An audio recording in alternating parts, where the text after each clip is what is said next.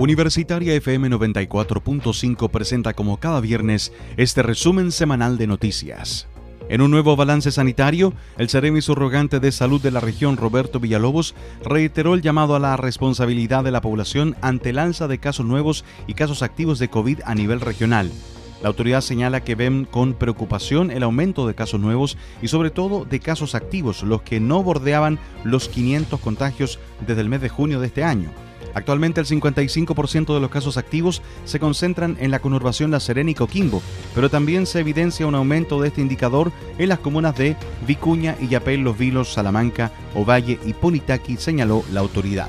En este sentido, el Ceremi Surrogante reiteró el mensaje al autocuidado de la población para evitar un alza en los contagios. El llamado es a seguir cuidándonos entre todas y todos. La pandemia no ha finalizado y es fundamental continuar con las medidas sanitarias como el uso obligatorio de mascarilla, la higienización de manos, la ventilación de espacios cerrados y el distanciamiento, enfatizó el Ceremi. Durante esta semana se anunciaron nuevos cambios a nivel regional en relación al plan paso a paso. Es así que a contar del sábado 30 de octubre a las 5 de la mañana, la comuna de Salamanca retrocederá a paso 3 de preparación. Esa comuna presenta un aumento de un 925% en la tasa de casos nuevos y una positividad actual de un 7,2, señalaron las autoridades. Este viernes se reunirá el comité parlamentario para definir en qué momento el cuarto retiro del 10% será discutido en su votación general en el Senado. Mientras tanto, la oposición sigue trabajando en un documento de acuerdo en uno de los últimos intentos del bloque opositor y en particular de la candidata presidencial y senadora de C. Yasna Proboste para lograr el apoyo de los 24 senadores de oposición que necesita el apoyo de este proyecto. Se ha hablado de varios caminos, como por ejemplo bajar el tope de retiro de 150 a 100 UFs y también definir lo que sucederá con el adelanto de rentas vitalicias.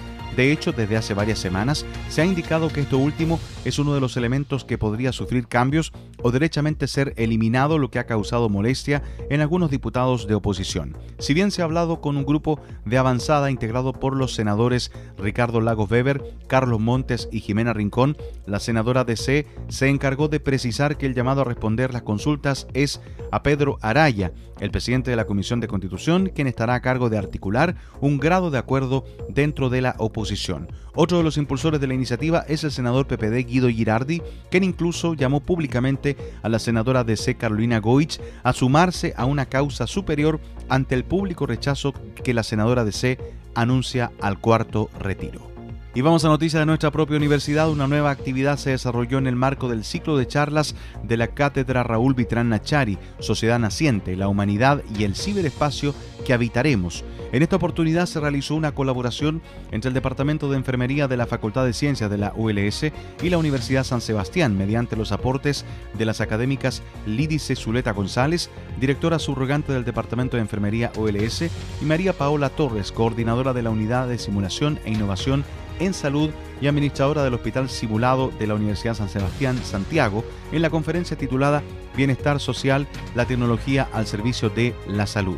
Paola Torres expuso sobre la metodología simulación clínica y cómo la tecnología reduce los riesgos en la enseñanza de la salud. Por su parte, la directora del Departamento de Enfermería enfocó su presentación sobre la tecnología en procesos diagnósticos y terapéuticos respecto a la calidad de la atención y seguridad del paciente. Ambas académicas realizaron finalmente una reflexión y entregaron un mensaje respecto a la colaboración entre instituciones de educación superior y agradecieron la posibilidad de compartir conocimiento entre ambas instituciones y tener la oportunidad de dar los primeros pasos de un trabajo conjunto. La actividad estuvo guiada por el director de vinculación con el medio y extensión, Magíster Carlos Vara Madrid, y culminó con un tiempo de preguntas del público, las que fueron respondidas por las invitadas en una conversación de cierre transmitida a través del canal oficial de vinculación con el medio ULS.